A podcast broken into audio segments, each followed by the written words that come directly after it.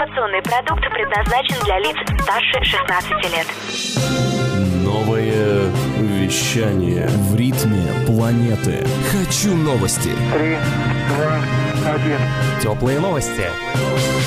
Всем привет! В студии Никита Кураев. Сегодня в выпуске теплых новостей. Презентация программы для быстрого развития стартапов. Создание прототипа синтетической личности. Памятка по выбору туристического агентства. И в Эрмитаже открылась выставка картин искусственного интеллекта.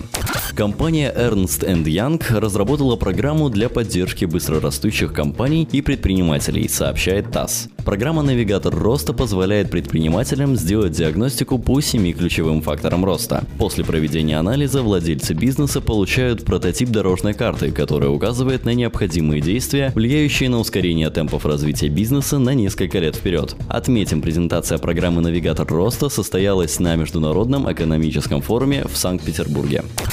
Школе цифровой экономики Дальневосточного федерального университета ведется работа по созданию синтетической личности, сообщает ТАСС. Она будет иметь свою собственную специализацию и способность самостоятельно дообучаться в ходе работы. Также создаваемая система будет распознавать устную речь и отвечать на вопросы в области специализации. Сейчас разработчики решают задачи распознавания и генерации речи, а также создают специализированную обучающую выборку текстов для искусственного интеллекта. Отметим, что демонстрация прототипа типа системы запланирована осенью 2019 года. Его специализацией будут банковские продукты.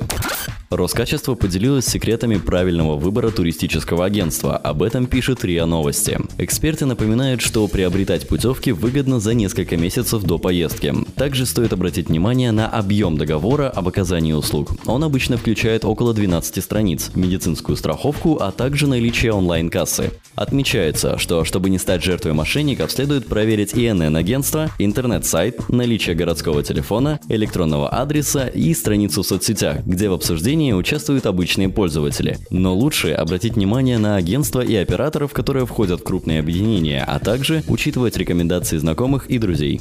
В Эрмитаже открыли первую в России выставку, созданную при помощи искусственного интеллекта, сообщает ТАСС. На экспозиции представлены работы 14 современных художников из России, Италии, США и других стран, а также известного творческого объединения Obvious. Большинство творений – это результат обработки обширных баз данных с помощью технологий искусственного интеллекта. Отметим, выставка «Искусственный интеллект и диалог культур» будет открыта до 7 июля.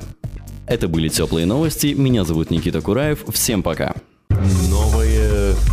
Вещание. Теплые новости.